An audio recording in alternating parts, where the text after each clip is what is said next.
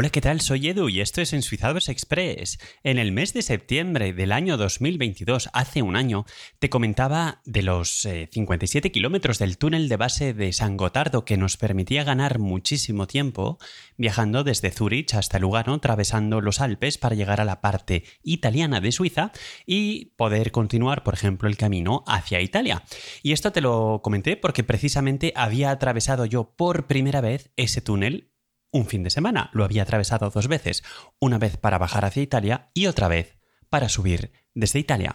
Pues precisamente de este túnel vengo a hablarte hoy, porque en general en los últimos meses hemos tenido muchos problemas con los túneles en Suiza, que son muy famosos en un paisaje, una orografía así montañosa, necesariamente necesitamos túneles para poder desplazarnos con facilidad.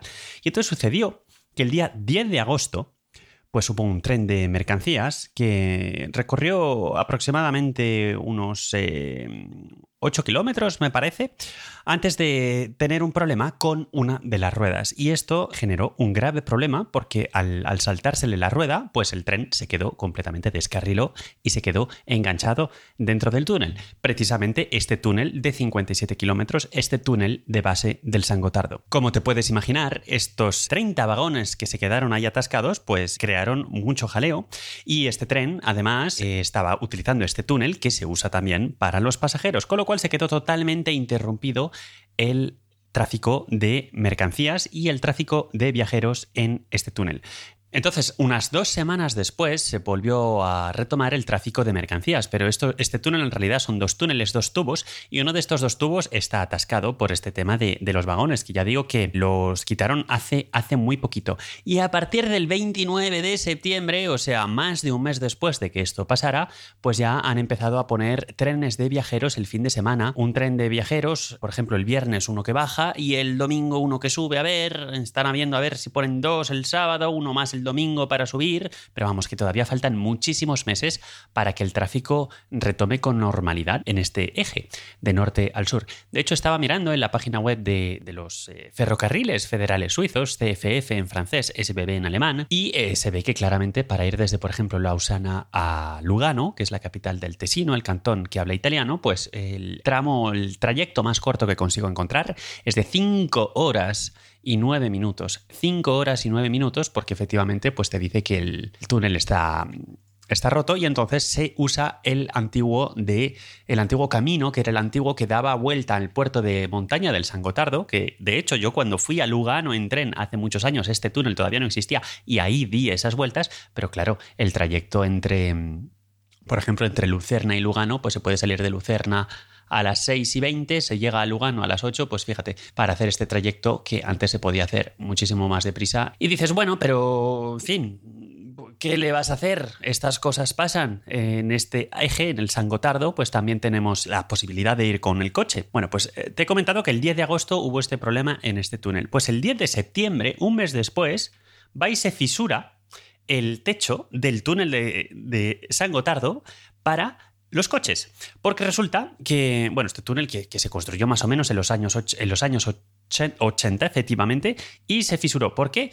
Pues parece ser, parece ser que es porque están intentándolo, de hecho lo están, lo están expandiendo, están haciendo otro tubo y bueno, pues parece ser que en la sección donde hubo la fisura, el nuevo tubo que se está construyendo pasa demasiado cerca del que existe y aunque se supone que, bueno, esto por supuesto está muy estudiado, pero se ve que había un riesgo y el riesgo se materializó. Yo no tengo ni idea de cálculos de estructuras, no tengo ni idea de ingeniería civil ni de caminos, así que no voy a intentar explicarte qué pasó. Pero el caso es que pues eh, se empezó a fisurar, se cayeron trozos de cemento, y el túnel pues obviamente estuvo cerrado y además lo, peor es que cuando se anunció el, que se iba a cerrar este eje, pues se dijo, chicos, esto está cerrado y no sabemos hasta cuándo esto va a estar. O sea, puede tardar meses. Afortunadamente, cinco días después se pudo volver a abrir. Pero fijaos que el día de septiembre estábamos todavía sin poder utilizar el túnel del San Gotardo para el viaje de, de pasajeros en tren y también se estaba cerrado para el viaje de pasajeros en coche. Es decir, que había que tomar puerto de montaña sí o sí. Así que, pues una vez más, estas cosas pasan. El nuevo túnel para el tráfico rodado de, coches, eh, este, el, el, que se fisuró, o sea, no el que se fisuró, sino el que están haciendo al lado del que se fisuró, pues se prevé que se abra en el año 2029, que sería un segundo túnel, de la misma forma que hay un segundo túnel para los eh, trenes, que hay dos, pues la idea es que haya un segundo para poder tener más capacidad. Y aunque podría quedarme aquí, las malas noticias con respecto a los túneles no se han terminado, porque el túnel del Mont Blanc, que es un túnel que es de los años 60, que en realidad está en esta zona, ¿no? Pero realmente no tiene nada que ver con Suiza, porque pasa por debajo de Suiza la cosa. Es decir, que lo que une el túnel del Mont Blanc es Francia, ¿no? Chamonix, con, con Italia, con la parte de Aosta. Y bueno, pues el 30 de agosto, o sea que fijaos la cronología, ¿no? Bueno, pues el 30 de agosto se anuncia que el túnel del Mont Blanc es de los años 60 empieza a estar viejito, hay que hacer un montón de obra para asegurar su integridad y que se va a cerrar durante varios meses, 15 semanas por lo menos hasta diciembre, e igual también el año que viene. Y claro, esto ya, esto ya eh, petó totalmente y entonces pues no queda muy claro qué va a pasar, pero se ha anulado esto. Se, se anunció eso y luego se dijo, bueno, que al final no lo vamos a hacer. Luego por la zona hay otro túnel, el del Frejus también, que está cerrado, no se sabe ya hasta cuándo va a estar. Total, que un maldito desastre. Y entonces, bueno, pues uno se plantea, bueno, pero por ejemplo, bueno, pues para ir a Italia, vale, no vamos a pasar por Chamonix, no vamos a pasar por el San Gotardo. Bueno, pero a lo mejor lo que sí que se puede hacer es ir a Italia en, en tren, eh, con la línea esta, de la que en alguna ocasión seguro que he hablado en este podcast porque me gusta mucho, que es una línea que va desde Ginebra, Lausana, Montreux y luego ya va por el Valle y luego ya se adentra por los Alpes, pasa por eh, Domodossola en Italia, seguro, seguro, porque me acuerdo de haber hablado de Domodossola en este podcast, y ya eh, va llegando poquito a poco a Milán, es decir, que no pasa por Lugano. Y de esta línea seguro que te he hablado cuando te hablé del túnel del San Gotardo, porque estuve pasando por ahí, porque yo iba a Milán y esa línea estaba de obras. Y justamente este verano, esa línea, y este otoño, esa línea vuelve a estar de obras. Con lo cual, el trayecto entre Lausana y Milán, que en principio es en tren unas cuatro horitas más o menos, lo he estado mirando de la misma forma que he hecho el ejercicio, la otra forma, y lo más corto que he encontrado son 6 horas y 24 con 1, 2, 3, 4 y 5 cambios. Y en realidad son 5 cambios porque vas hasta Brig y en Brig vas a Domodossola, vale, pero a partir de ahí te tienes que bajar, seguir en un bus hasta Stresa en Italia y desde ahí sigues en un tren. Es decir, un jaleo.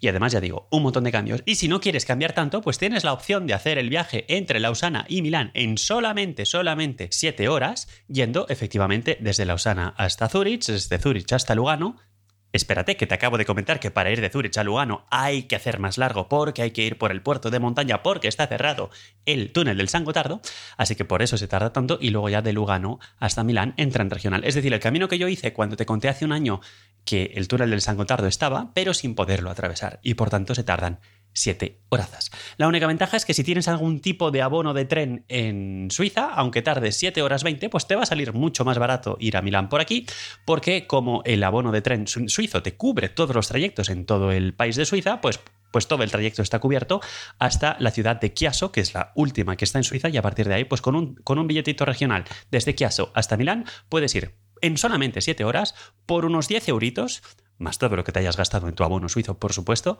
de aquí para allá, con todos estos kilómetros. Aquí lo voy a dejar. Espero que te alegres de que este podcast esté vivo. Espero que te haya resultado interesante. Cualquier comentario ya sabes cómo contactar conmigo, lo puedes ver en las notas del programa. Y si no te queda claro, en ensuizados.es barra contacto también está todo muy indicado. Nos escuchamos, nos oímos muy pronto. Gracias por el tiempo que has dedicado a escucharme y hasta muy pronto, como digo.